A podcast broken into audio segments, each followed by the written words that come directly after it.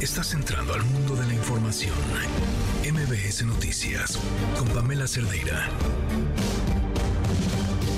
Jueves en una calurosísima y seca Ciudad de México. Ya estamos aquí con toda la información. Soy Pamela Cerdeira. Comenzamos solo puede afectar a un 40% de los que van a Canadá. Qué bueno que, que, se moderaron. De todas maneras, consideramos que se podían haber buscado otras opciones. Si acaso, un pequeño reproche fraterno, respetuoso al primer ministro, porque nosotros les ayudamos para que se aceptara que Canadá participara en el Tratado de Libre Comercio, porque el presidente Trump no quería, por discrepancias con el primer ministro Trudeau, yo insistí con el presidente Trump y lo convencí. De todas maneras, hagan lo que hagan, nuestro respeto al señor Trudeau y más al pueblo de Canadá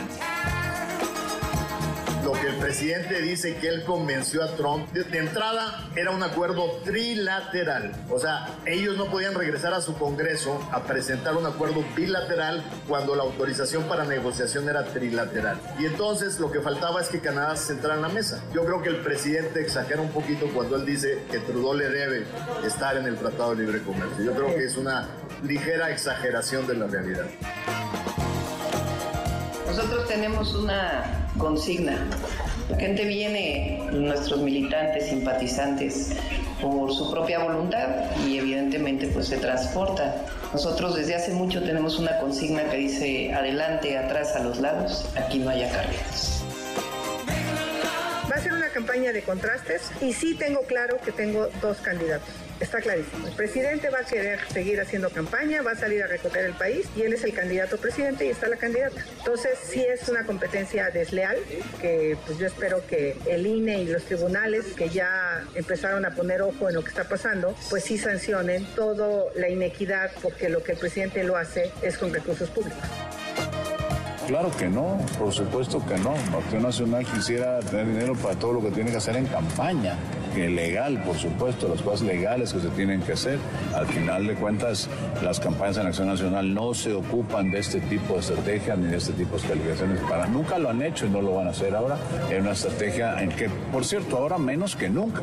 Nunca lo ha hecho ahora menos que nunca, en donde pues Xochitl no necesita este tipo de ayudas una ruta alternativa que nos mejore tener, sí, el reconocimiento del valor que significa el derecho al agua, pero también el derecho a contar con infraestructura, a modernizar los esquemas tarifarios, porque quiero decirles que se quitaron los medidores porque más del 60% de los medidores no estaban cobrando y algunos injustamente también hacían un cobro. Entonces se tiene que ir pensando en generar y modernizar el cobro justo, pero también el equipamiento en esta ciudad.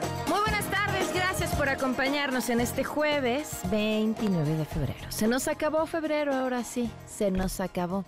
Voló febrero, el teléfono en cabina 5166125, el número de WhatsApp 5533329585, Twitter, Facebook, Instagram, TikTok, me encuentran como Pam Cervera y nos vamos con la información.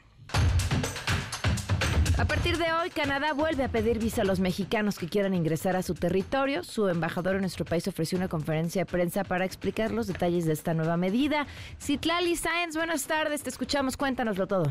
Hola, Pamela, buenas tardes a ti también, a nuestros amigos del auditorio. Pues sí, con el objetivo de frenar el abuso de las solicitudes de asilo en Canadá por parte de los mexicanos, es que el gobierno de aquel país anunció que no habrá prórroga, por lo que a partir de hoy a las 10.30 de la noche, todos los mexicanos que viajen a Canadá deberán cumplir con nuevos requisitos para poder obtener una visa o un ETA, como le llaman, para que puedan tener esta autorización electrónica de viaje. Y es que representantes de la Embajada de Canadá en México informaron que se espera que 1.4 millones de ETA queden canceladas y la verdad es que mucha gente, incluso afuera de la embajada, Pamela, pues estaba pidiendo informes porque no sabía qué iban a hacer con sus viajes que ya tienen en puerto. Y es que el vocero de la, de la embajada afirmó que esta medida migratoria responde precisamente a un aumento exponencial de las solicitudes de asilo, ya que más del 60% de estas solicitudes han sido rechazadas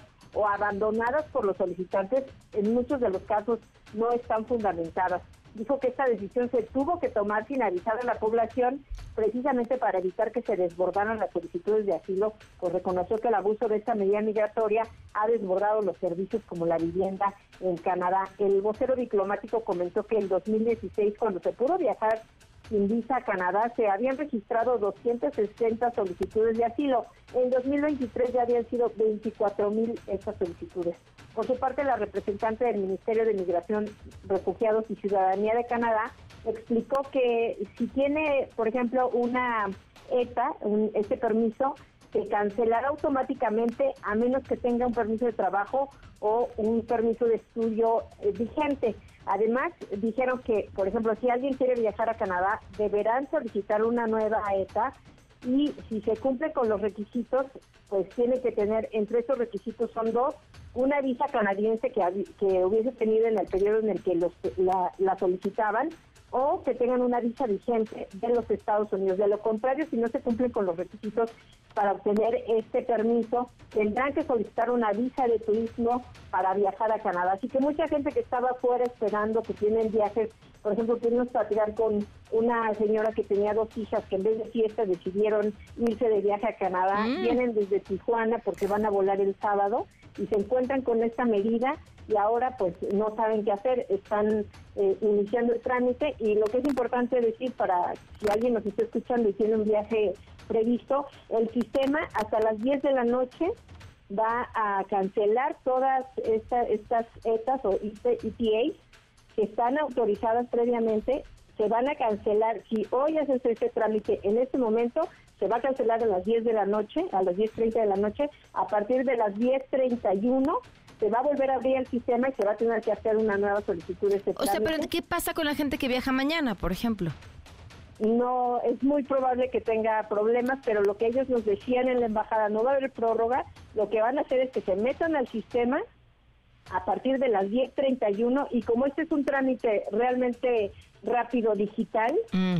lo van a tener que hacer. Las únicas personas que van a tener una, digamos, una protección, una prórroga, son quienes están en vuelo en el momento en el que entre en vigor esa medida. no, obvio. obviamente... Wow. Eso le preguntamos porque estábamos esperando mientras nos daban acceso a la embajada de Canadá que pues la gente llegaba, preguntaba, hubo otra persona que era un tour operador que tenía 40 personas que iban a viajar el viernes y que tenían un vuelo para Canadá y dijeron pues no, no podemos hacer nada, van a tener que cambiarlo, las aerolíneas ya están avisadas, así que esto pues, eh, va a ser un problema, pero lo que ellos consideran es que tienen un sistema en el que a través de entrar a la página de Canadá van a poder solicitarlo y esperemos que no esté saturada a las 10.30 de la ah, noche. Eso, ¿cuánto tiempo tarda el sistema en autorizarte la visa? Bueno, la visa es diferente porque lo que te, te están solicitando como requisito para solicitar este ETA mm si tienes una visa vigente de Estados Unidos, puedes solicitar un ETA solamente en la página de, la Embajada de Canadá. Si tuviste en algún momento una visa de Canadá, puedes entrar a la página y solicitar tu ETA.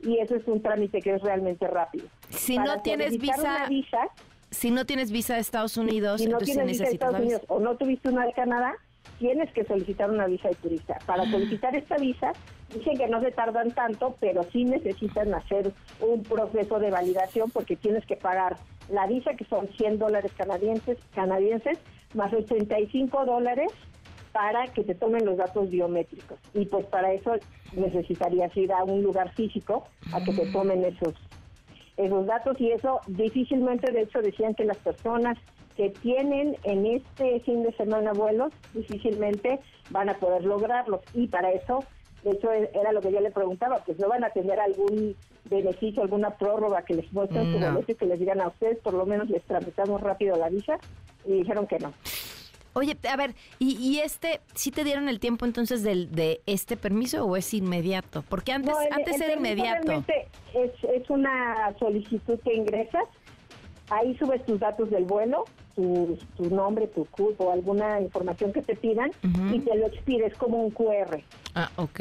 Entonces eso realmente es más rápido y dicen, si tienen un poco de preocupación, imprímanlo, pero digitalmente te lo, te lo, la aerolínea y también cuando llegues a Canadá, te lo autoriza. Y no tiene costo. Ese tiene aproximadamente un costo de 7 u 8 dólares canadienses. Ese es un permiso, nada más. No es una visa como tal. Sí, pero te sirve para viajar si tienes la visa estadounidense. solo si tienes la visa de Estados Unidos vigente y tuviste en algún momento la de Canadá. Wow. pues la que se va a armar el fin de semana, Citlali. Muchísimas gracias. ¿De qué, Pamela? Buenas tardes. Muy buenas tardes. Tras haberse anunciado esta decisión, fíjense, la gran L. Figueroa va a poder agregar esta palabra a su diccionario del bienestar. El presidente López Obrador lanzó desde su conferencia un reproche respetuoso solo puede afectar a un 40% de los que van a Canadá. Qué bueno que, que, se moderaron. De todas maneras, consideramos que se podían haber buscado otras opciones. Ellos tomaron esa decisión. Nosotros vamos a buscar opciones. No podemos nosotros romper relaciones con Canadá ni con otros gobiernos es muy bueno el intercambio económico. Van trabajadores mexicanos a Canadá desde hace tiempo. Tenemos que actuar con prudencia, con serenidad. Si acaso un pequeño reproche fraterno, respetuoso al primer ministro, porque nosotros les ayudamos para que se aceptara que Canadá participara en el Tratado de Libre Comercio, porque el presidente Trump no quería, por discrepancias con el primer ministro Trudeau. Yo insistí con el presidente Trump y lo convencí, eso lo sabe muy bien. De todas maneras, hagan lo que hagan, nuestro respeto al señor Trudeau y más al pueblo de Canadá. Amor y paz. También el presidente se fue nuevamente contra el Poder Judicial, ahora por el caso del juez que liberó al presunto agresor sexual de una menor de cuatro años. Mis adversarios se me vinieron encima, manipularon unas declaraciones que hice acerca de que la libertad está por encima de todo. Es que en sentido estricto, todos esos jueces, magistrados, ministros, raras veces aplican la ley, se quedan en la aplicación del derecho, pero en ningún caso toman en cuenta la justicia. Lo acabamos de ver con este juez, lo de la niña. Eso lo vivimos todos los días. Y cuando dije que había asuntos de Estado, por ejemplo, dejar en libertad a un narcotraficante famoso, que era un asunto muy grave, porque cuando se dejó en libertad a Caro Quintero, sabadazo. Entonces, antes, cuando había un poco de orden y una visión de Estado, y estaba el ministro Saldívar de tener confianza, era para casos así, muy especiales, de Estado que decía, hable con el juez, que revise el caso, nos va a meter en un problema. Llega la nueva presidenta y dice, son autónomos. Claro que hay autonomía en los juzgados, pero hay una razón de Estado y desde luego por encima está la libertad y la justicia. Hicieron todo un escándalo con eso. Pues es que la libertad y la justicia están por encima de lo que sea que conciba como la razón de Estado. Justamente, qué raro. Bueno, Qué rara forma de envolver esas palabras. También eh, en Puebla, una organización animalista obtuvo un amparo para frenar las corridas de toros en los municipios de Puebla y Zacatlán. A la par, el llamado Movimiento Animalista de Puebla pidió al gobierno y al Congreso local trabajar para que el Estado esté libre de la tauromaquia. Y en Morelos se padece también la escasez de agua. Las autoridades están preocupadas por los bajos niveles de almacenamiento en las presas de la entidad. Verónica Bacás tiene la información. Te escuchamos, Vero. Buenas tardes.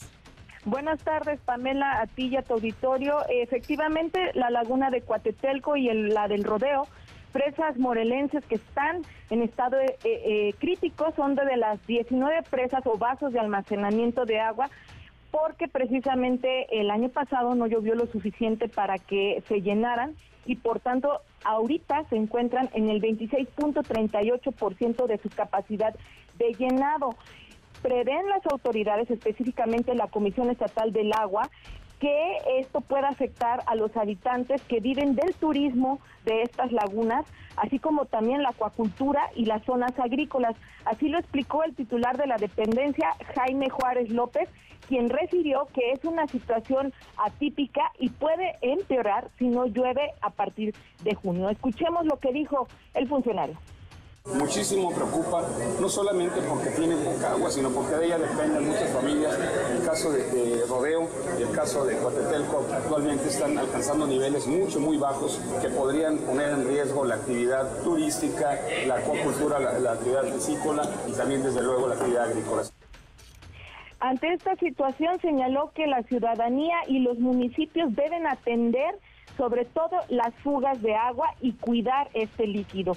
También dijo que ya el gobierno del estado ha creado un fondo para llevar tinacos a las comunidades donde hay mayor escasez de agua y así la ciudadanía la vaya almacenando para estos tiempos de, sequía. Eh, hace unos días, Pamela, el alcalde de Cuernavaca y el de Jutepec estaban alertando también a, los habitantes a cuidarla, ya que la Conagua ubicó a las entidades en semáforo amarillo porque los acuíferos también han disminuido su nivel. Es el reporte.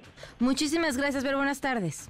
Hasta luego. En Coahuila, un profesor señalado por abuso sexual de una por parte de un estudiante de primaria fue sometido a prisión preventiva justificada en la audiencia inicial llevada a cabo ayer y será hasta el lunes que se determine su vinculación a proceso. Fue el 19 de enero que el maestro fue detenido a pocos metros de la escuela. En otros temas, después de que Williams Ochoa, aspirante al Senado de la República, fuera víctima de amenazas e intento de secuestro en Chiapas, denunció que no le han otorgado todavía el protocolo de seguridad. Cuéntanos, René Cruz, buenas tardes. Hola eh, Pamela, amigos del auditorio, muy buenas tardes. Así es, el, eh, William Ochoa, candidato de la coalición Fuerza y Corazón por Chiapas al Senado de la República, presentó este día una denuncia ante la Fiscalía General de la República, esto por el intento de secuestro del que fue víctima hace unos días allá en Chiapas. Mencionó que acudió a la FCR porque confía en esa institución y no en las autoridades locales, debido a que las dependencias están cooptadas por la delincuencia organizada. Lo hago hoy aquí, eh, sabedor que la Fiscalía hará una investigación profunda de los actos de amenaza hacia mi persona e intento de secuestro. El día de hoy se cumple más de tres semanas en donde hemos pedido el protocolo de seguridad a la consejera presidenta Guadalupe Tadei y también a la Guardia Nacional. A un día de iniciar la campaña no he contado con el acompañamiento de la Guardia Nacional ni de las instancias gubernamentales, a pesar de los varios intentos de amenazas, advertencias y este último intento de secuestro hacia mi persona. Entrevistado a su salida de la FGR, el aspirante aceptó tener miedo de lo que le pueda ocurrir tanto a él como a su familia. Escuchemos. Miedo tengo, y mucho, pero no somos cobardes. Tenemos principios y convicciones. Eh, Williams Ochoa estuvo acompañado por el líder nacional del PRD, Jesús Zambrano Grijalva, quien dijo que hay que exigirle al gobierno que no sea cobarde, que no se eche para atrás y que debe hacer, sentir el gobierno con todo el peso de la ley y de la fuerza para que los cobardes, dijo, sean otros. Pamela, el reporte que tengo. Muchísimas gracias. Buenas tardes, René. Muy buenas tardes. La líder de las Madres Buscadoras de Sonora, Ceci Patricia Flores, llamó al crimen organizado a pactar una nueva tregua en el país para que los familiares puedan buscar sin amenazas a sus seres queridos desaparecidos. A la par, va a presentar el día de hoy en el marco de la fila en minería su libro Madre Buscadora, Crónica de la Desesperación, a las 7 de la noche en el Salón de la Academia de Ingeniería. En Estados Unidos, un juez bloqueó la nueva ley de Texas que va a permitir a la policía, o que permitiría más bien a la policía, arrestar a personas sospechosas de haber entrado de forma ilegal al país. Este freno se obtuvo a cinco días de que fuera a entrar en vigor y, por supuesto, se espera que el gobierno de Greg Abbott apele este fallo y se considera como un triunfo de Biden. En el Zócalo, los padres de los 43 estudiantes de Ayotzinapa anunciaron que se van a quedar en este plantón que instalaron ahí. No se van a mover. Cuéntanos, Nora Bucio, buenas tardes. Así es, Pamela, te saludo con gusto y te comento que los padres y madres de los 43 estudiantes desaparecidos de Ayotzinapa anunciaron que se mantendrán por tiempo indefinido en el plantón instalado en el Zócalo, a pesar del evento de arranque de campaña de Claudia Sheinbaum, y solo se retirarán hasta que les den cita para reunirse con el presidente Andrés Manuel López Obrador. Escuchemos al abogado Vidulfo Rosales. La demanda inmediata por la cual está el plantón es sencilla, es que nos puedan dar eh, de parte de presidencia una fecha para de reunión con el presidente. No estamos diciendo que nos reciba ya el presidente, que nos dé una fecha y nosotros nos retiramos, pero no ha sido posible, pues ninguna, hasta hoy en día, ninguna institución nos ha recibido. Y al no tener ninguna respuesta, pues nos vamos, el plantón se va a mantener ahí. Estaba programado terminarlo el día de hoy. mañana el evento de Shema, van a quitar? No nos vamos a quitar, ahí vamos a, a este, permanecer. Ante esta situación, los estudiantes normalistas que acompañan a las familias lanzaron petardos contra las puertas de vidrio de la Secretaría de Relaciones Exteriores, explotándolas en pedazos. Trataron de inhabilitar las cámaras de seguridad colocadas afuera y realizaron pintas. Los explosivos fueron también lanzados al estacionamiento del recinto desde la calle y solo volaban pedazos de concreto que no dejaron lesionados. Posteriormente, Pamela subieron a los autobuses y se retiraron. Déjame comentarte que debido a la situación en la que se encuentran las investigaciones e incluso el diálogo con el gobierno federal, el abogado Vidulfo Rosales advirtió que las familias acordaron una jornada de lucha extendida en los últimos meses del sexenio de López Obrador. Escuchemos nuevamente al abogado Vidulfo Rosales. Sí, nosotros por eso estamos iniciando ya nuestra jornada de lucha. Desde la jornada de lucha va a iniciar desde, inició el día 26 de este mes y va a concluir el 2 de octubre de este año. Entonces nosotros probablemente eh, vamos a evaluar en estos días cómo, cómo se resuelve la demanda que estamos planteando y de ahí dependerá si nos regresamos a Guerrero, viene una segunda jornada de lucha y viene una tercera, así hasta llegar eh, al mes de septiembre, que se intensificarán las movilizaciones. Cristina Bautista, madre de uno de los desaparecidos, recordó que las tres demandas en este momento consisten en la reunión con el presidente, la entrega de 800 hojas que el ejército se niega a otorgarles y que regrese el grupo de expertos independientes al país para analizar los documentos. Pamela, la información. Pues nada que no sea justo, ¿estás de acuerdo? Lo que ellos dicen, y es muy cierto, es que no piden nada extraordinario. Decían que ni siquiera es la presentación con vida de los estudiantes, a ese nivel. Increíble. Muchísimas gracias. Buenas tardes, Nora. Muy buenas tardes. 422. Quédate en MBS Noticias con Pamela Cerdeira. En un momento regresamos. Estás escuchando MBS Noticias con Pamela Cerdeira. 4 de la tarde con 26 minutos seguimos en MBS Noticias. Pues ya platicábamos acerca de Canadá, este permiso que tendrán que tener los mexicanos que ya tienen una visa estadounidense y en el caso de no tenerla o de no haber contado en los últimos 10 años con una visa canadiense, también pues solicitar una, una visa canadiense eh, si es que van a viajar hasta allá. Y por otro lado, esto que al revés eh, de lo de Canadá eh, suena como una buena noticia, al menos este revés judicial que obtiene Greg Abbott para esta ley que permitía detener a las personas simplemente por parecer sospechosas, lo cual es además pues de lo más discriminatorio que hay o sea, ¿cómo defines que alguien parece un migrante? Y con eso sea suficiente para detenerle. Pero ¿qué implicaciones tiene esto que estamos hablando hoy de mm, decisiones eh, que toma un país en materia migratoria o decisiones eh, que toma un juez para echar para atrás una ley de un gobernador? ¿Qué, qué cambia? En la vida de las personas. ¿Qué está sucediendo eh, en la relación México y Canadá que llega a esta determinación? ¿Quién tiene el pulso perfecto de esto? Porque está todos los días en contacto con ellos y ellas que están atravesando el país para tratar de buscar una mejor oportunidad de vida. Es París Lezama, director de operaciones del Pozo de Vida y miembro de la mesa directiva de Esperanza Migrante. París, ¿cómo estás? Muy buenas tardes. Hola, Pam, ¿qué tal? Buenas tardes. Empecemos por Canadá, París. ¿Cómo, ¿Cómo entender lo que está pasando? ¿Qué opción representa para, para los mexicanos Canadá? ¿Qué te dice esta definición? Sí, mira, em, creo que hay que hacer la lectura desde una manera muy crítica, ¿no? Okay. Porque el primer argumento que se da desde el gobierno canadiense del de, presidente Justin Trudeau es que las solicitudes de refugio se han incrementado muchísimo. Es decir, la medida tiene que ver con que eh, pues en 2016 se tenían apenas 260 solicitudes de refugio de mexicanos en Estados en Canadá, perdón, y en 2023 la cifra creció a 23.995 solicitudes, es decir, pues más de casi un incremento de mil de mil de mil por ciento en el número de solicitudes. O sea, de 260 pasamos a 23 mil en un lapso de menos de 10 años. Entonces, en ese sentido es que eh, ellos dicen, pues en 2016, cuando nosotros quitamos la visa, pues teníamos 260 solicitudes de refugio, pero ahora como ya no tenemos visa y la gente se puede subir a un avión y puede llegar y cuando toca suelo canadiense tiene la posibilidad de solicitar refugio, el número se nos fue a 23.995 solicitudes. Esa es la principal justificación que da el gobierno de Estados Unidos. ¿Te hace sentido? De Canadá. ¿Te hace sentido? De Canadá, perdón.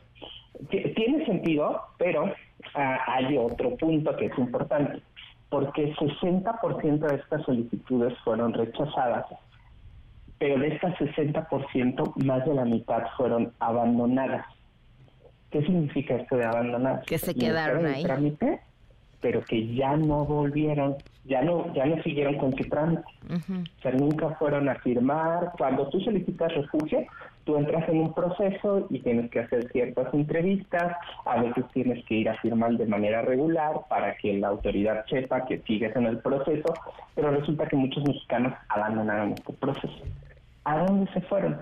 Efectivamente, seguramente muchos se fueron a, o sea, simplemente viven allá de manera indocumentada.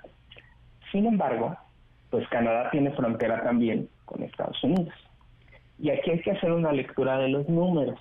¿Por qué? Porque a finales del año pasado, em, entre 2022 eh, y 2023, cruzaron 160 personas la frontera entre Canadá y Estados Unidos de manera indocumentada. Sin embargo, para el año pasado fueron 1.513. El número se incrementó 10 veces. Entonces, y esos son los que se detectaron. Entonces, ante el incremento de cruces que existen de manera indocumentada entre Estados, entre Canadá y Estados Unidos, y especialmente de mexicanos cruzando de forma indocumentada de Canadá hacia Estados Unidos, pues obviamente se tienen que tomar medidas.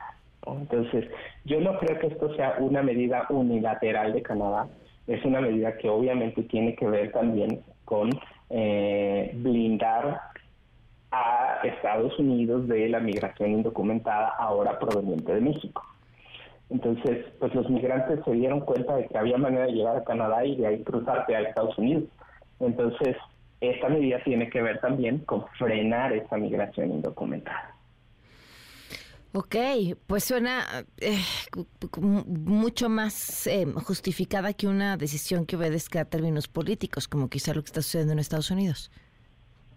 Justamente, entonces, si bien tenemos muchísimas solicitudes de refugio, también hay presiones de Estados Unidos para, de hecho hay un grupo de republicanos que hace un tiempo están presionando para que este cierre se diera.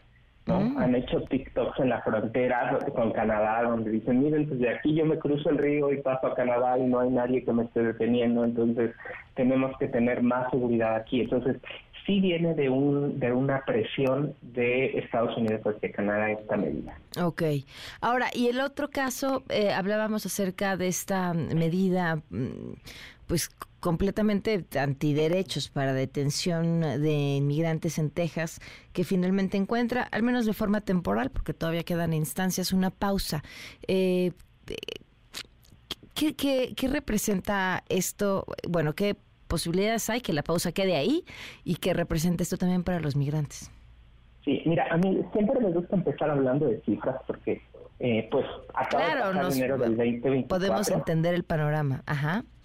Y, eh, pues, este mes, enero del 2024, registró 124.220 encuentros a lo largo de toda la frontera entre México y Estados Unidos. ¿Qué quiere decir encuentros? Que la, la patrulla fronteriza detuvo a una persona indocumentada. Okay. Entonces, este número representa 50% menos que el de diciembre del 2023. Entonces, eh, vemos una reducción considerable. Esto es algo que pasa cada año, ¿no? Siempre después de las fiestas de Sembrina y también por la disminución de la temperatura, los cruces migratorios hacia el norte disminuyen. Okay. Entonces, eh, vamos a ver un repunte obviamente en febrero o marzo.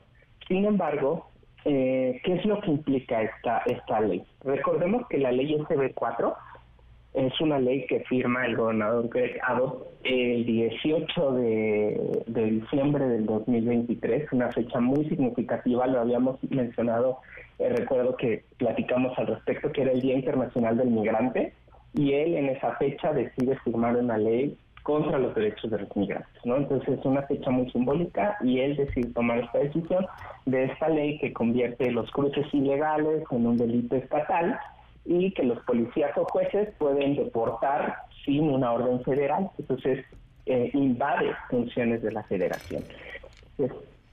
desde que esta ley salió, dijimos que estaba destinada al fracaso, igual que la ley SB 1070 de Arizona del 2010, eh, cuando la gobernadora Jan Brewer en, en ese estado hizo una ley similar donde tenía igual eh, la verificación del estatus migratorio solo por cómo se veía la persona, la detención de las personas sin documentos.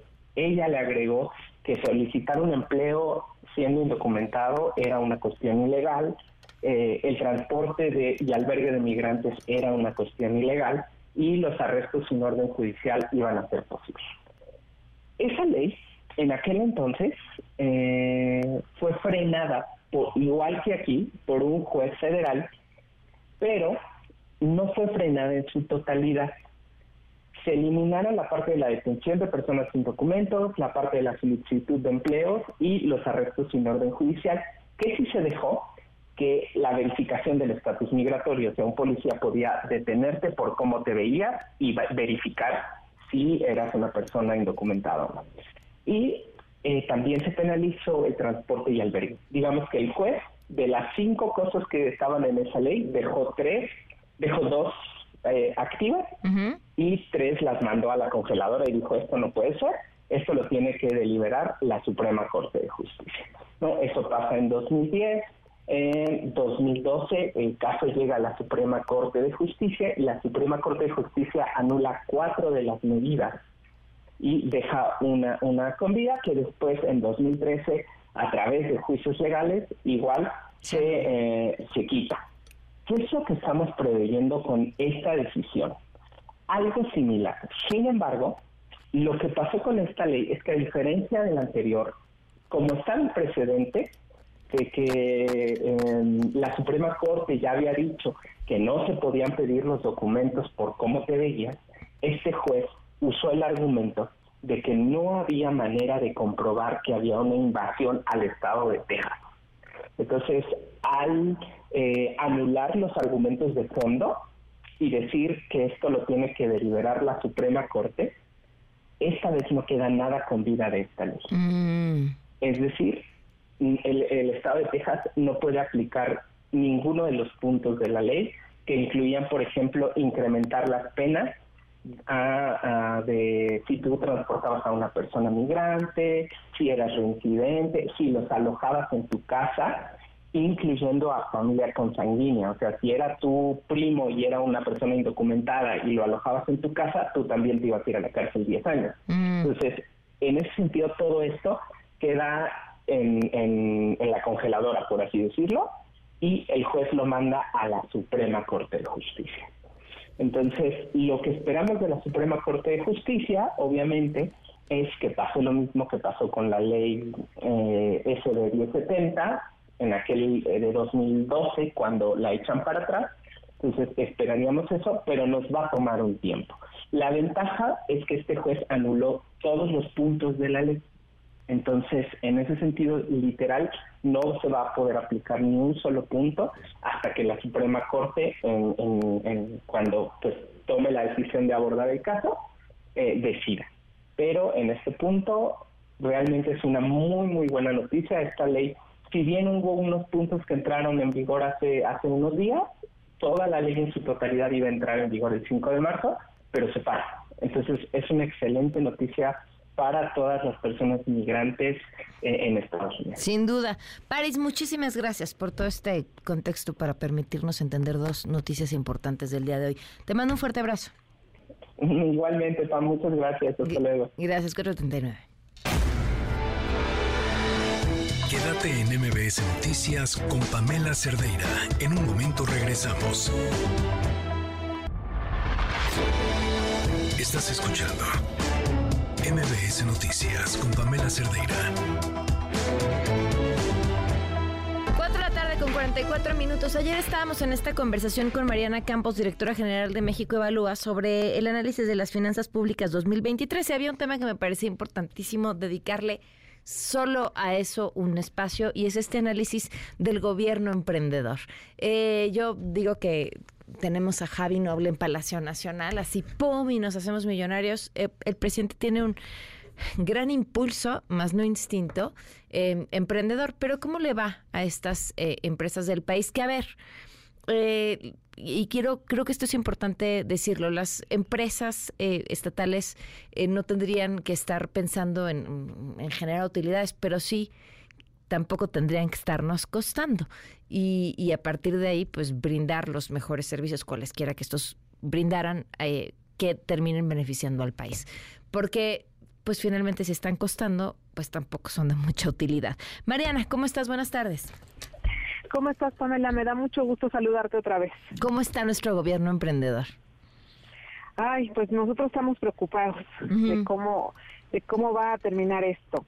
Eh, lo que nosotros detectamos, bueno, primero es importante decir que eh, tanto Pemex como CFE han tenido un deterioro patrimonial en estos años, ¿no?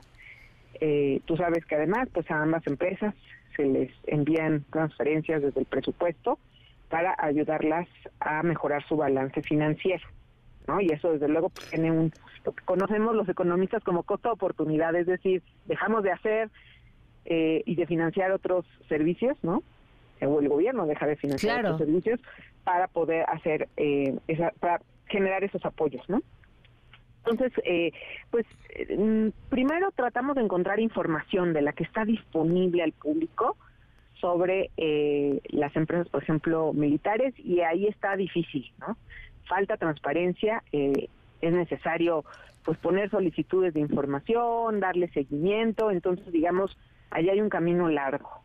Eh, después encontramos sí información de otras empresas, como por ejemplo la financiera del bienestar, que antes se llamaba, bueno, es lo que antes era Telecom, eh, Liconza, CFE, el Servicio Postal Mexicano, ¿no? Y sí encontramos eh, pues que varias han tenido eh, problemas, digamos, ha perjudicado su balance, no en todas, pero sí en, las que observamos la mayoría. Y también hemos eh, visto que en varias han caído sus ingresos. ¿no? Entonces, eh, pues creo que esto es un asunto importante eh, nuestra recomendación desde México Evalúa es que se genere un marco de gobernanza para el manejo de empresas estatales, es decir, que tenemos desde el principio que generar un proceso pues para que se autoricen ¿no? Eh, la, puesta en marcha de estas empresas, en donde se presenten los modelos de negocio, hayan objetivos muy claros. Eh, nosotros anteriormente, Pamela, recomendamos para el caso de, de las empresas Pemex y CFE, que hubiera una agencia, eh, porque esto pasa en otros países, eh, que manejan estas empresas, ¿no? Una agencia de gobierno eh, con mucha gobernanza y profesionalismo para evitar que haya, ya sabes, como el incentivo político o los conflictos de interés en el manejo de, de las empresas, que pues lo hemos visto a lo largo, por ejemplo, de la vida de Pemex, en donde a la empresa siempre se le limitaron ciertas inversiones porque pues tiene un marco fiscal eh, muy distinto al que cualquier otra empresa tiene, ¿no? Tiene que darle al gobierno recursos de sus ingresos sin antes descontar sus gastos. Y esto sin duda puede poner en aprietos a, las empresas. Entonces, eh, se debe generar un marco eh, del manejo de estas empresas que pues esté alineado con su rentabilidad. Híjole, pues hay que hay que revisar el reporte completo y, es importante decirlo, ¿no? No no no basta con la idea, me quedo con esta parte clave que dices al principio, cuando se pone el dinero en alguna de estas empresas y está costando, se está dejando de poner en otro lado, donde puede ser mucho más útil o mucho más rentable, de mucho mayor beneficio y tenemos que empezar a ver las finanzas públicas como si fuera nuestra cartera, porque al final ahí está, en resultados, en servicios, en educación, en cosas que usamos todos los días. Así es, y bueno, también obviamente la primera pregunta es, ¿debe el, Estado ser empresario? Eso es como, antes de poner empresas, yo creo que esa, esa pregunta eh, la tenemos que responder los mexicanos. Me parece que históricamente ha sido terrible empresario. Pero, o ha sea, sido terrible. Pero podría serlo, o sea, idealmente, a ver, yo veo, veo modelos de, eh, de, negocios que funcionan muy, o sea, de cuenta, te voy a poner un ejemplo, pero eh, salud digna. ¿no? Que es más como una especie de asociación civil, pero tengo entendido que es eh, autosustentable. ¿Sería algo con un modelo así, donde donde puede generar sus propios ingresos, pero a la vez puede permitir que la gente tenga acceso a un servicio de salud de primera a costos por muchísimo debajo de lo que está el mercado. Eh, entonces, si quieres un gobierno empresario. Yo creo que tenemos ejemplos en el país de eh, asociaciones público-privadas, eh, de hecho en gobiernos locales. es con muchos hospitales, ¿no? De hecho. Exactamente, yo creo que puede ser. La cuestión aquí, lo que no puede pasar es que al cierre del ejercicio eh, del año, por ejemplo, pues estas empresas tengan que estar obligadas en algún momento a darle ingresos, eh, ¿no? este, al gobierno, por ejemplo, que empiecen a hacerse transferencias eh, por razones que no están justificadas de un lado hacia el otro, ¿me entiendes? Ahí es cuando se empieza, yo creo que a afectar eh, digamos, el manejo de las empresas y en donde ponemos en riesgo a veces su, su estabilidad, ¿no? Luego hay eh, simplemente decretazos también para eh, capturar ingresos o, ¿no? Eso puede llegar a pasar. Entonces, por eso es que es importante que los modelos estén, digamos, alineados a la rentabilidad, que haya un marco de gobernanza para su manejo y que solo sean eh, organizaciones cuando realmente van a resolver un problema eh, relevante y ese es el modelo ideal, ¿me entiendes? Tampoco se trata de poner empresas por poner empresas cuando eso es claramente, eh, digamos, el sector privado lo hace y lo puede hacer muy bien. Claro, pues Mariana, te agradezco muchísimo que nos hayas acompañado y a la gente ahí que revisen este análisis 2023 de México Evalúa. Muchísimas gracias. De qué, Pamela. Hasta luego. Buenas, Buenas tardes, 451. Quédate en MBS Noticias con Pamela Cerdeira. En un momento regresamos. Estás escuchando MBS Noticias con Pamela Cerdeira.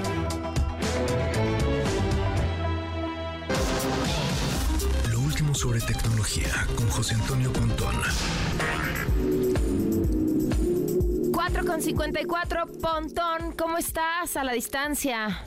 ¿Qué tal Pamela? ¿Cómo estás? Te saludo con gusto. Seguimos acá en Europa, seguimos en, en, Barcelona, en el Mobile World Congress 2024, este evento, esta feria de tecnología, pues eh, con el tema de movilidad, ¿no? Teléfonos celulares, tabletas, laptops, eh, chips, procesadores, por supuesto, y conexiones pues más rápidas satelitales, que es una de las tendencias justamente, ¿no? Habíamos platicado, creo que hace algunas semanas, que bueno, pues existe la Wi-Fi, ¿no? Para conectarte a internet, es el ancho de banda suficiente para que te dé internet, existe protocolos de comunicación Bluetooth como para conectar pues audífonos, este algún micrófono, bocinas, etcétera, ¿no? Algún control remoto, eh, existe también también evidentemente la red 3, bueno, 3G en su momento, 4G, 5G, etcétera, pero una de las tendencias efectivamente es las conexiones satelitales. Como ya hemos visto, bueno, Elon Musk tiene su empresa que se llama Starlink y que te conecta a internet de manera satelital, tú pides tu antena, te llega a tu casa, tú la pones ahí, la diriges, te dice el manual para dónde, para que el satélite está evidentemente en órbita te brinde el servicio de internet de ancho de banda suficiente como para que descargues y cargues un chorro de información, etcétera, ¿no? Y eso sirve para, pues, en lugares en donde no llega la fibra óptica o no llega el 5G, este, o no llega el cable, etcétera, para conectarte a internet, o eh, de plano, pues, si quieres tener otro servicio de internet, pues adelante, ¿no? Contrátalo y ya. Elon Musk tiene, bueno, Starlink tiene alrededor de unos, creo que 6000 satélites ahí en órbita que están brindando este servicio, ¿no? Eh, cuando hay momentos en guerra, por ejemplo, Ucrania, eh, Elon Musk, pues ahí les abrió, digamos, la llave de, del Internet para que se puedan conectar a través de, su sistema satelital. Eh, también viene Jeff Bezos, el dueño de Amazon, a empezar a mandar a órbita con su proyecto Kuiper bueno, pues satélites también, ¿no? Piensan tener alrededor de unos 3.000 y cacho satélites, 3.500 por ahí del 2026 y evidentemente competirle Starlink, que es de Elon Musk, para brindar eh, conexión satelital. Y poco a poco ya estamos viendo eh, em, dispositivos móviles, teléfonos, tablets, que van a tener la capacidad de conectarse a Internet, pero de manera satelital. Es decir, no es 5G o el chip o el SIM, ¿no? Famoso, que, oye, ponle chip.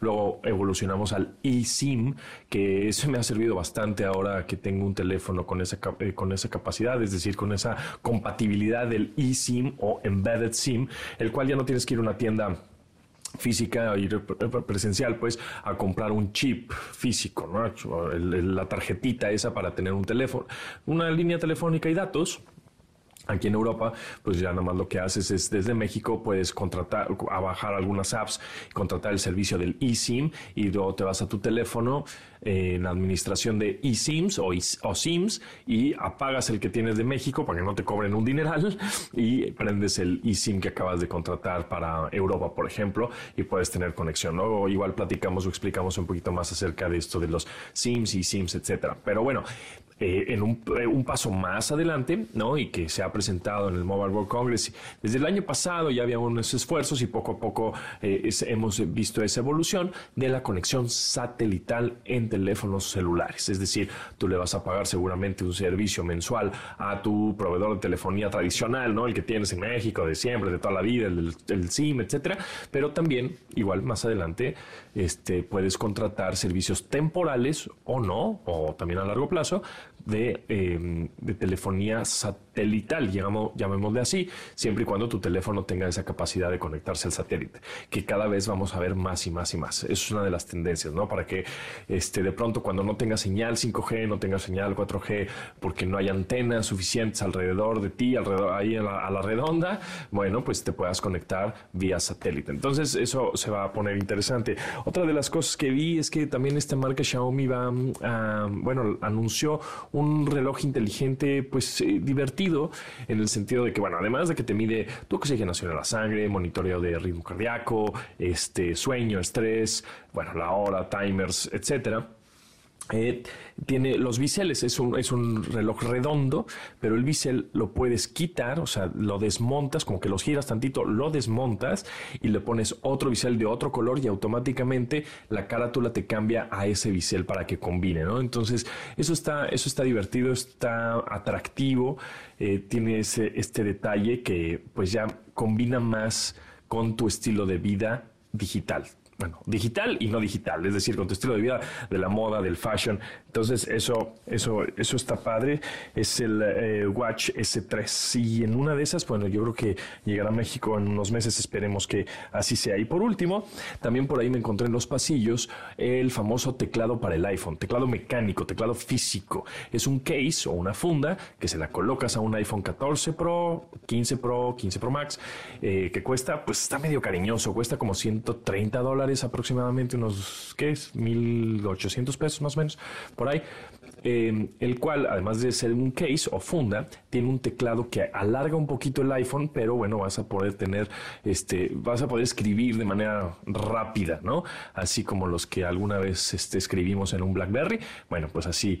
Y eso es más bien para personas que igual no ven bien la pantalla, necesitan eh, y necesitan obviamente sentir las teclas, para personas que quieren escribir más rápido, para tomar notas, este, etcétera. Igual no es para todos, pero para ciertos, cierto público que extraña igual hasta el teclado para escribir más rápido, podría funcionar. Y eso eh, lo venden a nivel mundial, ¿eh? creo que lo puedes pedir en la página de internet que se llama clicks.tech y eh, ahí buscas un poquito más de información. Está interesante. Pero bueno, es algo de lo que hemos estado viendo aquí en el Mobile World Congress 2024 en la ciudad de Barcelona. Muchas gracias Pamela y nos escuchamos el martes por acá. Que estés muy bien y bueno, pues me pueden seguir en arroba japonton, ahí ando subiendo más eh, contenidos en mis redes, en Instagram o en YouTube. Gracias, nos vemos. Quédate en MBS Noticias con Pamela Cerdeira. En un momento regresamos. Estás escuchando MBS Noticias con Pamela Cerdeira. 5 de la tarde con 5 minutos. Seguimos en MBS Noticias. El teléfono en cabina 5166125. El número de WhatsApp 5533329585. Twitter, Facebook, Instagram, TikTok. Me encuentran como Pam Cerdeira. Un montón de cosas por comentar y platicar. Eh, por cierto, está aquí la maestra Ernestina Godoy. Va a platicar más adelante con nosotros. Vamos con información. Arrancamos en Nuevo León. La Secretaría de Medio Ambiente informó que obtuvo una suspensión temporal para inspeccionar la refinería de Cadereyta y así saber si cumple adecuadamente con sus procesos y protocolos y determinar qué tanto influye en la contaminación de la zona metropolitana de Monterrey. En Guerrero, a pesar de la situación de violencia que se vive, la gobernadora Evelyn Salgado aseguró que la seguridad está garantizada para los participantes en el proceso electoral. ¿Cómo pueden decir eso? Adelante con el reporte Eduardo Guzmán, cuéntanos. Buenas tardes, Pamela. Pues efectivamente, hoy por la mañana, tras asistir al evento del corte de listón del programa Feria de la Paz aquí en el puerto de Acapulco, la gobernadora Evelyn Salgado Pineda dijo que la seguridad está garantizada en este proceso electoral, junto con elementos de todos los órdenes de gobierno que estarán desplegados en todas las regiones para garantizar esta cuestión aquí en el estado de Guerrero. Esto lo, lo puntualizó diciendo que será de manera integral y no focalizada en determinados municipios, sino en las ocho regiones de la entidad. Eso es lo que dijo la gobernadora Evelyn Salgado. Más bien la estrategia va a ser estatal, integral y completa. No nos vamos a enfocar nada más en un municipio porque, bueno, pues eh, son importantes todas las regiones, son importantes todas las y los candidatos. Entonces no va a haber, eh, digamos que una focalización en algún municipio. Va a ser integral. En todo Guerrero habrá presencia de todas las Fuerzas Armadas. Haremos lo propio por parte de la Mesa de Construcción de Paz con presencia de Fuerzas Civiles y Fuerzas Armadas. Y como ya lo informó el general Solano, eh, pues ellos van a seguir el protocolo y de acuerdo a las peticiones que realicen los candidatos, se les va a brindar seguridad a todos y cada uno de ellos. Salgado Pineda puntualizó que serán atendidas todas las solicitudes de seguridad por parte de candidatos que así lo requieran. Por último, agregó Pamela que durante este periodo de campañas y elecciones se mantendrá ella como mandataria de la entidad respetuosa de todos los partidos y las leyes electorales. Esa es la información hasta el momento, Pamela. Muchas gracias, Eduardo. Buenas tardes. Buenas tardes. Susana Prieto, la diputada, abandonó la bancada de Morena y se declaró diputada sin partido. Dijo que esto lo hizo por el freno que le pusieron a su iniciativa para reducir la jornada laboral de 48 a 40 horas a la semana. Y señaló, señaló directamente a Mario Delgado, presidente de Morena, y el coordinador de la bancada, Ignacio Mier. Yo quiero decirle a la gente que no quiero que el pueblo de México me tache a mí como una traidora. Yo no soy Lili Telles. No me voy a ir al PAN, no me voy a ir a MC, no me voy a ir al PRD, no me voy a ir al PRI, no me voy a ir a ningún partido político. A partir de hoy soy diputada independiente porque también he sido víctima de violencia política por razón de género. Y esta violencia política proviene fundamentalmente del diputado federal Ignacio Mier Velasco. El presidente Biden y Donald Trump visitaron la frontera con nuestro país en Texas. Biden mandó un mensaje a Trump llamándolo a la unidad para solucionar juntos la crisis migratoria que enfrenta Estados Unidos. En Michoacán, los partidos Morena y el PAN están en el proceso de definir quién va a suplir a los aspirantes a la alcaldía de Marabatío que fueron asesinados. Marco Antonio Duarte, vaya que no está fácil, ¿eh? Buenas tardes. Hola, ¿qué tal Pamela? Te saludo con mucho gusto, al igual que a nuestro auditorio te informo que la dirigencia estatal de Morena ha informado que continúa con su proceso interno para designar a los candidatos a las 102 alcaldías en disputa en Michoacán, por lo que en el caso del municipio de Marabatío no se ha tomado aún una decisión sobre quién será el candidato. En tanto, el Partido Acción Nacional dio a conocer que será la militancia panista de Marabatío la que tome la decisión de participar o no en la elección local del próximo 2 de junio, toda vez que se privilegiará la seguridad de los panistas. Por su parte, el Comité Directivo Estatal del Partido de la Revolución Democrática, el PRD, confirmó que impulsa como candidato a la alcaldía de Marabatío a Óscar Vidal Pérez, actual secretario del ayuntamiento y perfil afín al alcalde periodista José Jaime Hinojosa Campa, quien concluirá su tercer mandato consecutivo y por ende esté impedido para la reelección. Sin embargo, Pamela, el Sol Azteca también dio a conocer que mantiene negociaciones con el Partido Revolucionario Institucional, el PRI, para buscar una alianza electoral en torno a Oscar Vidal. Finalmente, te informo que la Fiscalía General del Estado continúa con las investigaciones tras los asesinatos de Armando Pérez Luna y Miguel Ángel Reyes Zavala, los precandidatos del PAN y Morena a la alcaldía de Marbatío, sin que hasta este momento haya detenidos. Pamela, este es el reporte. Muchísimas gracias. Buenas tardes. Muy buenas tardes. Bueno, y en otros temas, ojo lo siguiente, el presidente Andrés Manuel Obrador inauguró el tramo del tren Maya, que va de Cancún a Playa del Carmen, una obra que dijo es la más importante del mundo. El colectivo Sélvame del Tren denunció a través de un video que se ha estado perforando la cueva dos balas en el tramo 5 sur del tren Maya y que esta cueva es una de las 122 que están por debajo de esta obra entre Playa del Carmen y Tulum. Escuchen parte de lo que dijo el presidente videos donde se ve columnas de acero, las enterraron afectando ríos subterráneos. Hay una protección especial en las columnas para que no dañen el subsuelo. Somos muy cuidadosos, mucho más que los pseudoambientalistas. Estos han agarrado la supuesta defensa de la naturaleza como negocio. Nada más que nosotros pues no nos dejamos chantajear. Las obras en el tramo 5 sur tendrían que estar frenadas.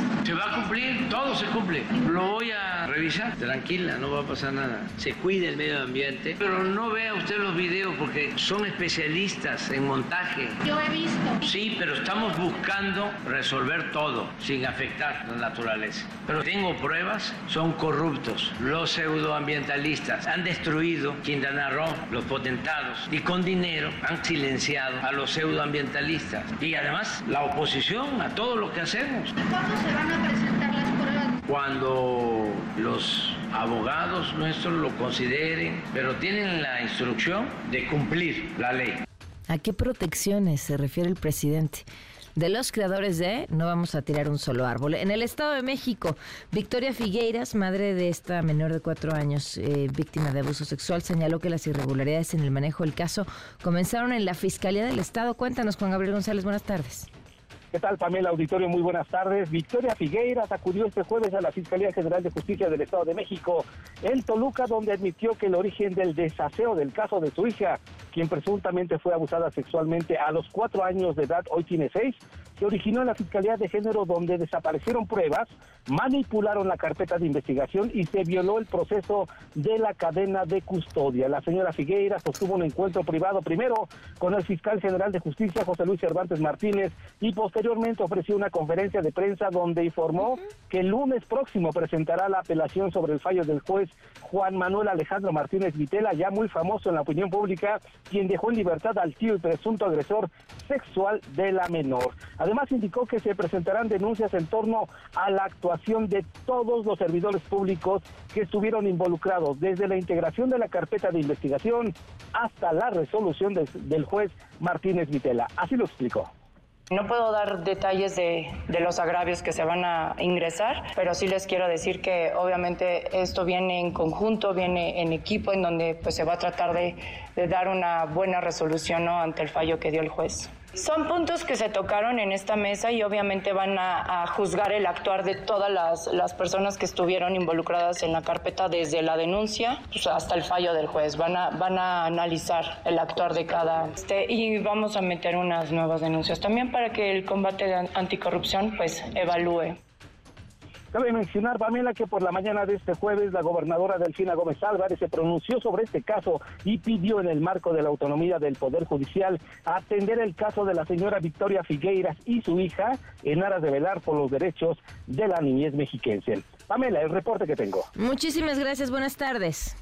Seguimos pendientes, Pamela. Buenas tardes. Y vamos con la información de las presidenciables y el presidenciable. Claudia Sheinbaum anunció a su equipo con el que va a arrancar su campaña, los cuales inician desde el primer minuto de mañana viernes.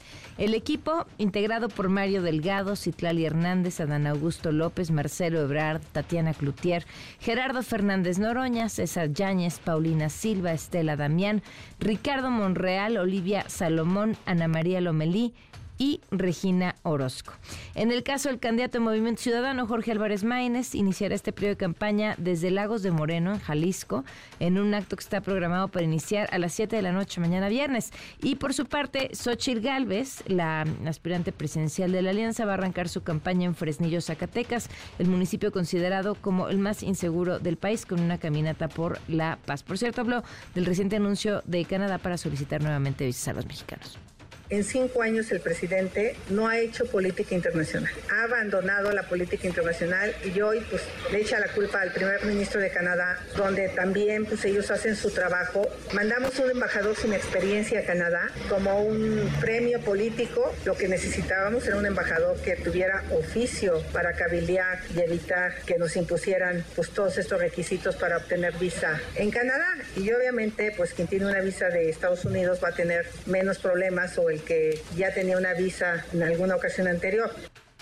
Bueno, por cierto, es el patrón tendencia en redes sociales. El patrón seguramente se acuerdan de él porque, bueno, si no es que han visto sus videos, que son muy buenos, es este personaje que lleva flores y hace todo un escándalo porque en, Plaza Arts hace tiempo entró a entregar unas flores y trae una como pistolita de confeti, pero la gente pensó que estaban oyendo balazos, también la propia historia del centro comercial, y se asustaron y era en realidad el patrón llevando flores. Es tendencia en redes sociales porque le llevó flores a Xochitl Gálvez. El patrón de patrones, señorita. ¡Ay, qué miedo! Señorita aquí el patrón me mandó a decirle unas palabritas, señorita, que cuenta con el apoyo de todos señorita o señora. Señorita. cuenta con el apoyo de todos los Ah, ya entendí. Ah, tú eres el de TikTok. ¡Ah! Y que tenga una campaña muy chingona, señorita. Ahí está el patrón. Bueno, ojo al siguiente dato. En la Ciudad de México van en aumento los casos de transfeminicidios. Eh, terrible, Juan Carlos. Te escuchamos. Buenas tardes. Efectivamente, Pamela, gracias. Muy buenas tardes. En lo que va del año, la Fiscalía General de Justicia Capitalina ha iniciado investigaciones por la muerte de cinco mujeres trans, cuatro por actos de violencia y una por posible abandono debido a su condición de calle. El caso más reciente ocurrió este miércoles, donde la víctima fue hallada en un paraje en el pueblo de San Pablo Ostotepec, en la alcaldía Milpa Alta. La víctima estaba decapitada. Victoria Sámano, activista y fundadora de la organización civil YECA, escuchando la calle, detalló a MBS Noticias que el clima de violencia contra las personas trans se ha exacerbado. Vamos a escuchar. No solamente es esa violencia que vivimos las personas trans, sobre todo las mujeres, ¿no? Sino un montón de violencias que hacen que las personas trans pues vivamos en condiciones muy inferiores al resto de la sociedad y que es por eso que todo esto se traduce en que las mujeres trans también estén viviendo en situación de calle, ¿no? Debido a la desigualdad social que existe y que pues esto también lleva a que algunas compañeras mueran en la calle como lo sucedió en el caso de Cristina Cristina. Solo en un caso, la Secretaría de Seguridad Ciudadana reportó la detención de un implicado. Se trata de Sergio Israel P., alias El Cacho, quien el 15 de febrero arribó en una motocicleta a una chelería en la colonia Morelos, alcaldía Venustiano Carranza, donde tiroteó a varias personas. Mató a una joven y provocó lesiones a Devali, mujer trans, quien falleció al recibir atención médica en un hospital. Una pareja también resultó lesionada en ese hecho. Cristina fue hallada sin vida aparentemente por abandono el 16 de febrero en la avenida Rivera de San Cosme, en la colonia Santa María de Rivera, alcaldía Cuauhtémoc. El 21 de febrero en la colonia Renovación, alcaldía Iztapalapa, fue localizado el cuerpo de otra mujer trans en un terreno con heridas diversas en el cuerpo. El primer caso de 2024 es el de Samantha Carolina, acribillada el 14 de enero al salir del reclusorio sur donde acudió a visitar a su esposo. La víctima era aspirante a formar parte de las listas para candidatas y candidatos al Senado de la República por el partido Morena. Escuchemos nuevamente a Victoria Sámano. Desalentador me parece para las personas trans y que se está volviendo pues sumamente violento. Todo esto pues debido a algunos discursos de odio por parte de algunas figuras públicas que ya lo hemos venido denunciando desde hace más de un año y es el reporte que tengo. Gracias, buenas tardes. Muy buenas tardes. 520. Una vuelta al mundo del deporte. El marcador de Rosa Covarrubias en MBS Noticias. La directora de los deportes, Rosy Covarrubias. ¿Cómo estás, Rosy? Ah, ¿cómo estás? Buenas tardes. Comenzamos hablando de la Fórmula 1 porque ya de manera oficial arrancó la nueva temporada o las primeras prácticas libres del Gran Premio de Bahrein. La sorpresa no se hicieron esperar, ya que aunque el líder de la práctica 1 fue de la familia de Red Bull, no fue ni Max ni, ni, ni Sergio Pérez, sino Daniel Ricardo, del nuevo RB Team. Pero para la sesión vespertina todo cambió y Mercedes logró hacer el 1-2 con Lewis Hamilton, registrando el mejor tiempo del día. Por cierto, pues ni a Checo ni a Max Verstappen les fue bien en las prácticas libres. Chris Horner, el quien fue ayer exonerado, el día de hoy fue cuestionado por unos temas que salieron a la luz, más bien unas filtraciones de algunas eh, evidencias que, que lo tienen en vilo por, por un tema de acoso sexual y acoso laboral. Hoy Chris Horner dijo que ya la investigación se había terminado ayer, pero pero hay eh, pues eh, dirigentes de las diferentes escuderías que piden a la Fórmula 1 que se analice más y se investigue más este caso. Vámonos con el fútbol. El Atlético de Bilbao eliminó al Atlético de Madrid de la Copa del Rey, vencieron 3 por 0 a los colchoneros con goles de Iñaki Williams, Nico Williams y Gorka Guruceta. El Atlético se va a medir al Mallorca y hablando de fútbol internacional, PAN, el día de hoy se dio a conocer pues la sanción a Paul, a Paul Pogba, el mediocampista francés de la Juventus, que dio positivo en testosterona para el partido udinese Juve del pasado 20 de agosto.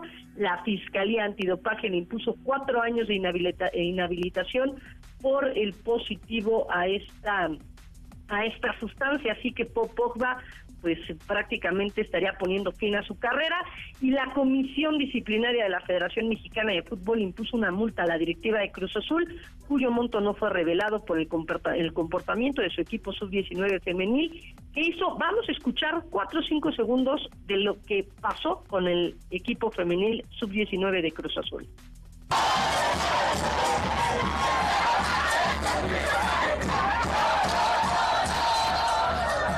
Bueno, ahí escuchamos, esto fue el pasado viernes, donde integrantes de las barras de Cruz Azul acudieron a las instalaciones de la Noria y realizaron un cántico que se refiere a la América y bueno, pues es ofensivo. Mm. Y bueno, por esta situación la comisión disciplinaria inició la investigación. Alguien subió el video, comenzaron ya la investigación y los, los castigaron. Y hablando de Cruz Azul, este fin de semana van a enfrentar a las Chivas.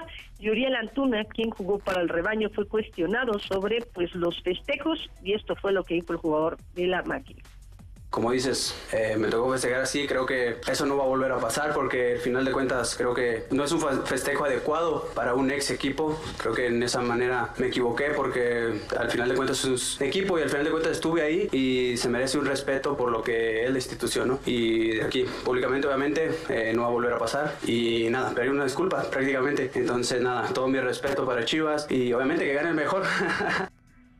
Y bueno, Pam, en temas de clavados, eh, pues el día de hoy salió una, una publicación donde se menciona que todos los atletas que participaron en los Juegos Panamericanos de Santiago 2023 recibieron sus premios por preseas dentro de esta justa, pero los clavadistas no han recibido el dinero de esos premios, por los que ya entablaron demandas en contra de la CONADE. Hay que mencionar que en días pasados el equipo de nado sincronizado, bueno, pues volvió a ganarle la demanda a CONADE y con ello pues le tienen que reinstaurar todo lo del el tema de las becas y apoyos de cara a París 2024. Pam, de información deportiva. Gracias, Rosy. Muy buenas tardes. Abrazo, bonita tarde. Abrazo 5 con 24.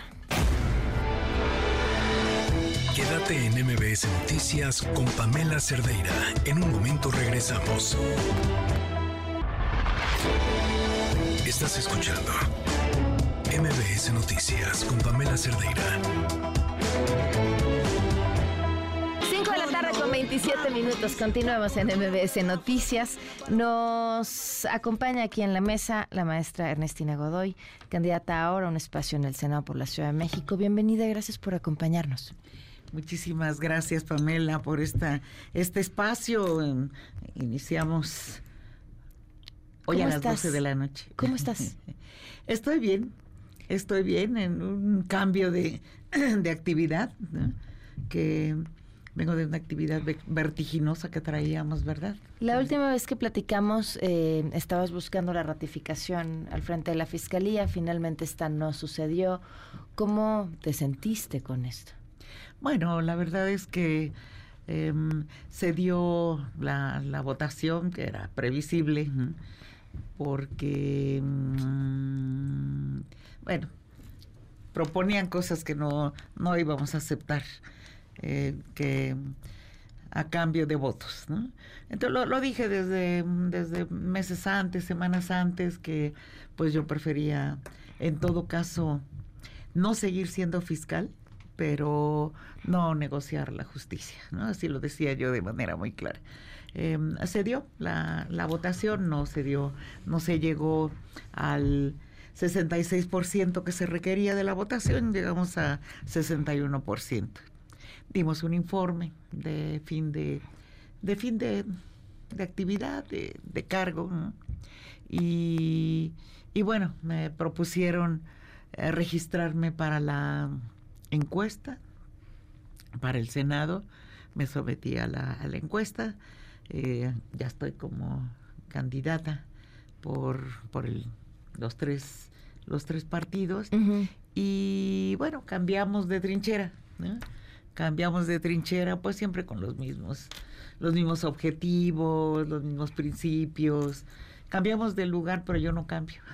A ver, como, como bien decías, están por empezar y entonces hay cosas que todavía no podemos platicar por los tiempos electorales, pero sí creo que es importante regresar un poco a, este periodo porque al final pues es la misma persona quien estará pidiendo el voto a, a los electores. Decías, me pedían cosas a cambio de, Em, de quedarme o de tener esos votos? ¿Qué cosas que no estuviste dispuesta a negociar? No, estuvimos dispuestas a, negociar libertad, por ejemplo, o... ¿La libertad de quién? Libertad de líderes, dirigentes de partidos políticos, ¿no? Que en este momento están en un proceso por trata.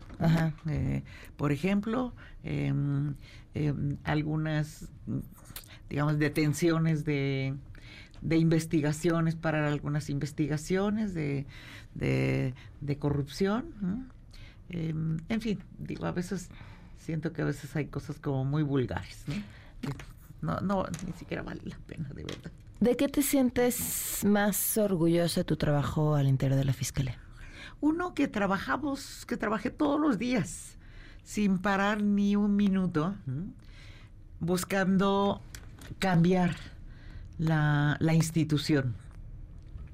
Me tocó el inicio de la transición de Procuraduría a Fiscalía y era una oportunidad inmejorable para que realmente hubiera eh, eh, cambios estructurales, cambios muy fuertes que, que permitieran que fuera una nueva institución. ¿Lo lograste? Eh, no lo logré como puedo, podría yo decir, ya se cambió la fiscalía. No, no, no.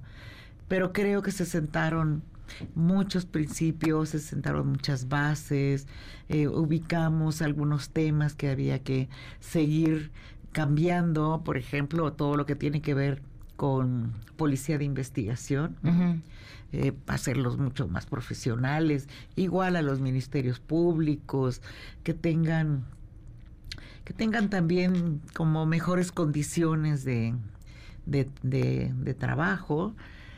Buscamos que fueran capacitados, que fueran, en algunos casos hemos logrado la certificación, creo que hay falta que muchos se certifiquen, apostarle a la especialización de, de, principalmente de los tres que son policías de investigación, ministerios públicos y peritos. Mm creo que se sentaron muchas bases con protocolos, con lineamientos, con una nueva estructura organizacional de la institución, que siempre hay que estar revisando, siempre hay que estar cuidando que, que respondan. Eh, con la creación de un servicio profesional de carrera para el personal, con la costumbre ya de entregar al Congreso de la Ciudad de México un plan de política criminal cada año.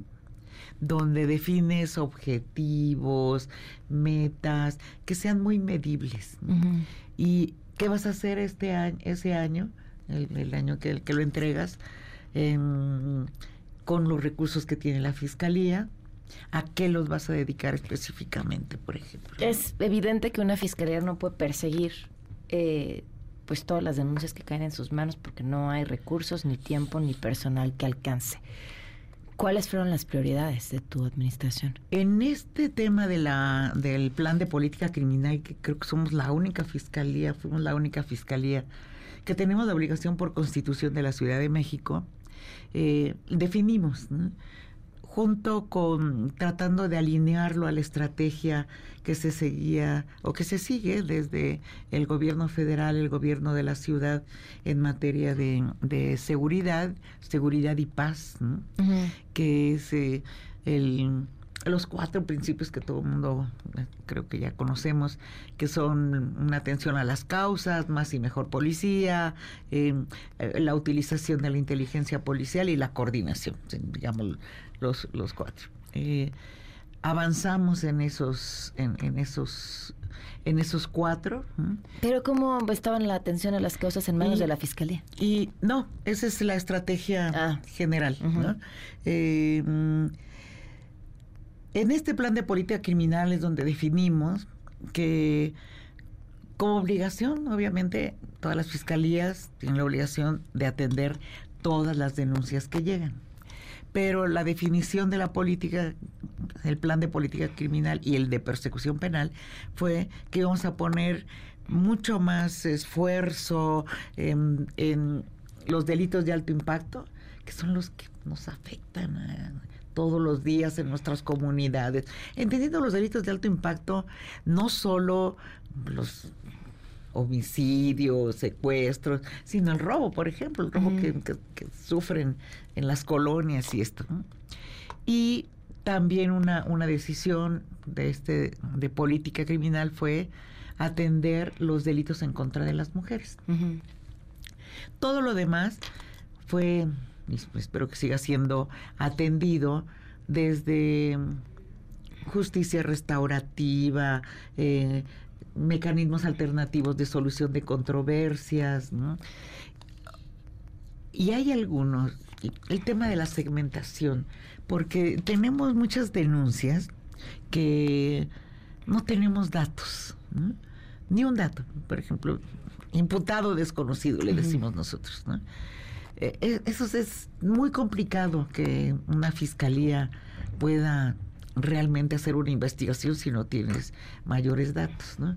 Entonces esto lo, lo, lo, hemos atendido, atendemos a la gente, le explicamos cómo, qué es, cómo es el proceso, pero que la información que le dan a la fiscalía es muy valiosa, porque dicen qué le pasó, dónde le pasó, cómo le pasó, a qué hora.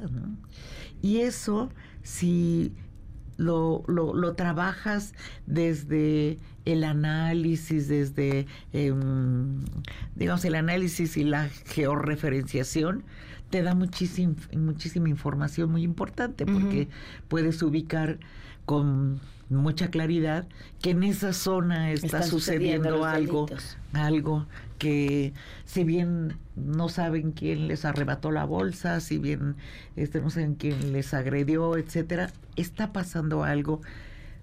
Muchas veces nos ayudan las cámaras, que son muchísimas cámaras que hay en la Ciudad de México, más de 70 mil cámaras que ayudan para la investigación, son vitales.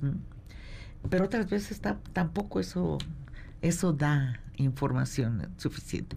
Pero entonces si la gente sabe que esa información que le fue a platicar a la fiscalía sirve, cada vez la gente va a acercarse más. Mm. Si además buscas trata, que las traten bien, que las traten rápido, este, que las traten rápido, que las atiendan rápido, creo que eso puede ayudar mucho a, terminar con la impunidad, que a fin de cuentas es lo que le toca a las fiscalías. ¿eh?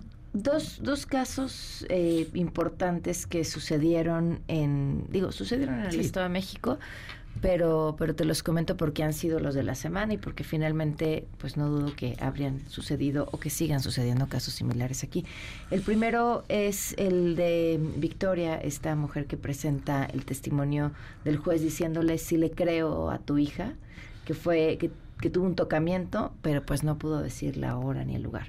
Y ella argumenta el Ministerio Público manoseó la carpeta de investigación, hizo perdedizas este, videos que ella había entregado con las declaraciones de la niña. Eh, ¿qué, ¿qué, decir sobre este caso y luego también este otro caso que comentábamos ayer de Majo, ¿no? esta mujer que está haciendo un, un live en, en, Facebook y empieza a ser golpeada por su pareja y es la gente que le está viendo que le ayuda? Sí. Hay un... Hay un gran reto en las en el poder judicial. Digo también en las fiscalías porque muchas veces eh, se echan la culpa unos a otros eh, el gran reto en las en la en el poder judicial es que a veces no, no es suficiente con aplicar de una manera estricta el derecho positivo ¿no? se tiene que perseguir la justicia ¿no? entonces pues sí digo, es lógico que una chiquita de cuatro años, pues es muy difícil que dé esto que, se estaba pidiendo. Entonces tiene que haber una digamos, una perspectiva, ¿no? Perspectiva de género, pues perspectiva de, niñez, edad, claro. De, del interés superior de la niñez, que creo que eso faltó. Y que en el tema de, la, de los ministerios públicos, ¿no? Eh, digo, no, no, no, conozco la carpeta como para decir efectivamente eh, se perdieron pruebas, etcétera. Pues, ellos afirman que entregaron todo lo que se tenía que, que entregar, ¿no? Que, que, igual también se tiene que trabajar con perspectiva de niñez. Existen, existen, digamos, instrumentos metodológicos que permiten que un niño, una niña puedan rendir su, su testimonio. Hay niños que no pueden decir con mucha precisión, pero hay instrumentos metodológicos, psicológicos, etcétera. Pero en la Fiscalía de la Ciudad de México está el, instrumento este que le llaman ahora antenas, ¿no? Que es que platican con, con un dibujo animado. Sí, sí. Este, este, este nuevo de antenas es. Hay una nueva versión de antenas, ok. Porque antes era el Bosti, le llamaban el Bosti. Ah, ok, ok. El Bosti. Eh, ahora es ese, y que creo que hay que seguir perfeccionando todo eso. Pero es que sí se tiene que. Se, se tiene que tomar en cuenta la justicia y a veces eso para, para jueces e incluso para ministerios públicos es no, yo no me voy a arriesgar. Es lo que dice el eh, circunstancia de tiempo, modo y lugar. No me las das, no te, no te vinculo. ¿Qué quieres en caso de llegar al Senado? ¿Qué, qué es lo que vas a perseguir? ¿Qué, ¿Qué te interesa? Bueno, toda mi vida yo he trabajado el tema de por la justicia, distintas, desde distintos ángulos, desde distintas este, aristas, em, el tema de mujeres, ¿no? Em, el tema de niños, de, la niñez, creo que hay que trabajar muchísimo ahí, o sea, corrupción, anticorrupción, ¿no? Como que serían, creo que mis, mis, seguirían siendo mis temas, ¿no? Ahora desde el punto de vista de, espero llegar. Pues platicamos más adelante entonces, cuando podamos hablar con más claridad. Platicamos más adelante, Pamela, me da muchísimo gusto saludarte. Muchas gracias por habernos acompañado, 542. Quédate en MBS Noticias con Pamela Cerdeira. En un momento regresamos. Estás escuchando MBS Noticias con Pamela Cerdeira. Cuatro de la... Digo, ya hace mucho que no se las hacía. Les regalé una hora en su mente, dos segundos, cinco de la tarde con 46 minutos, o sea, ya estamos hasta más cerca de las seis. Gracias por continuar con nosotros. Nos acompaña en la línea eh, Ceci Patricia Flores, presidenta fundadora de Madres Buscadoras de Sonora y México. ¿Cómo estás, Ceci? Muy buenas tardes. Hola, muy buenas tardes. Muchas gracias por la atención. Eh, cuéntanos sobre tu libro, Ceci, que estás presentando en unas horas. Sí, ya en un ratito ya, eh, ya tuvimos una presentación a las 2 de la tarde, ahorita ya tenemos otra presentación a las 7. Pues, ¿qué te diré? Estoy muy emocionada por la, por la, como lo ha tomado la sociedad, ¿no? Más que nada del libro, por la empatía, la sensibilidad que han tenido algunas personas al adquirirlo y, y ver la lucha que llevamos escrita, ¿no? Que, que haya quedado plasmada. En un texto es importante, no, no se explica no se explican estos años en México si no es por el trabajo que han hecho las madres buscadoras. Ahora, has hecho un nuevo llamado al crimen organizado, una tregua. Eh, te, te pregunto, ¿algunos de los llamados anteriores ha funcionado? Pues en la forma, te diré que han funcionado positivamente, en la forma de que hemos logrado recuperar a varias personas, eh, gracias a llamados anónimos que se nos ha hecho. Entonces, creemos que eso ha sido gracias a los llamados que hemos hecho pues a los cárteles diciéndoles que no buscamos justicia ni culpables, queremos encontrar a nuestros hijos. Pensamos que a lo mejor han sensibilizado el tema y por lo cual han decidido llamar y decirnos pues dónde podemos buscar, dónde podemos encontrar. Eh, si has esperas una respuesta en esta ocasión, pero además que sea una respuesta en, en, el país entero y los grupos criminales pues están divididos, no es un asunto homogéneo. Este, ¿En, dónde esperarías sí poder tener una respuesta favorable? En las autoridades. Ellos son los que tienen la obligación de cerrar búsqueda de investigación y mm. en todo caso ellos son los que tendrían que hacer tregos con los cárteles. Pues sí, pero no lo van a hacer. Ya vimos pues primero al clero haciéndolo. Exactamente. Lo han hecho las madres, lo han hecho los obispos, menos las autoridades. ¿Qué opinas de estos acuerdos de paz a los que han llegado los obispos? Pues opino que como ellos, creo que, mira, todos los delincuentes, buenos o malos, porque hay unos que son buenos, hay otros que son muy malos, que son capaces de destruir tanto, llegar a tal magnitud de, desaparecer para siempre de la faz de la tierra una persona, cuando los calcinan o cuando los deshacen en ácido. Eso es una maldad tremenda que no entendemos de dónde puede salir tanto, ¿no? Pero hay personas que sí son buenas y por lo cual hemos sensibilizado de tal manera de que se arrepienten de lo que hicieron mm. y una forma de remediarlo es llamar y decir dónde las podemos encontrar. Entonces, a esas personas queremos llegar. Pues así está el llamado, algo que quieras agregar que sea importante que la gente conozca que sea importante la que la gente conozca que no solamente al desaparecer una persona queda una madre muerta, muerta en vida. Hay huérfanos con miles de preguntas mm. sin respuesta, porque nosotros entendemos el tema de los desaparecidos, menos podemos explicarle a nuestros nietos que su papá desapareció, que su mamá desapareció, que ambos desaparecieron, porque no entendemos ni no sabríamos qué palabras dar a, esa, a, a este problema. No sabemos cómo enfrentar esa situación. Así que ellos preferimos que ellos piensen que su papá está trabajando y que algún día va a volver. Esto ya llegará el momento que los encuentremos y que tengamos que hablar con verdad. Pero mientras tenemos huérfanos con miles de preguntas sin respuesta. Te agradezco muchísimo que nos hayas tomado la mañana. Mucha suerte en un rato con la otra presentación de tu libro. Gracias, buenas tardes. Ceci Patricia Flores, fíjense, esto que hablaba ella de no entendemos, ¿cómo le explicas a un niño que, que no está, pero no sabes en dónde está porque tampoco se fue?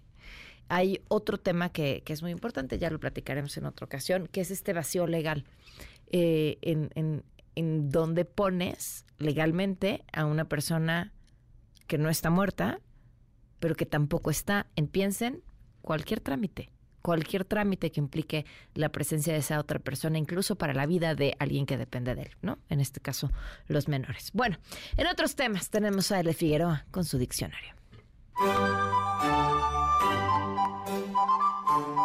Diccionario para principiantes. Chairismos, fifismos y otros mexicanismos políticos. Bienvenidos a este rincón de la sabiduría, de la introspección, de la convergencia entre el lenguaje político y nuestro día a día. Esta semana hablaremos de derechos, de dichos y hechos. Nadie por encima de la ley. Principio democrático que, en boca de los que se autonombran líderes morales, termina siendo un símbolo vacío. Empanizar.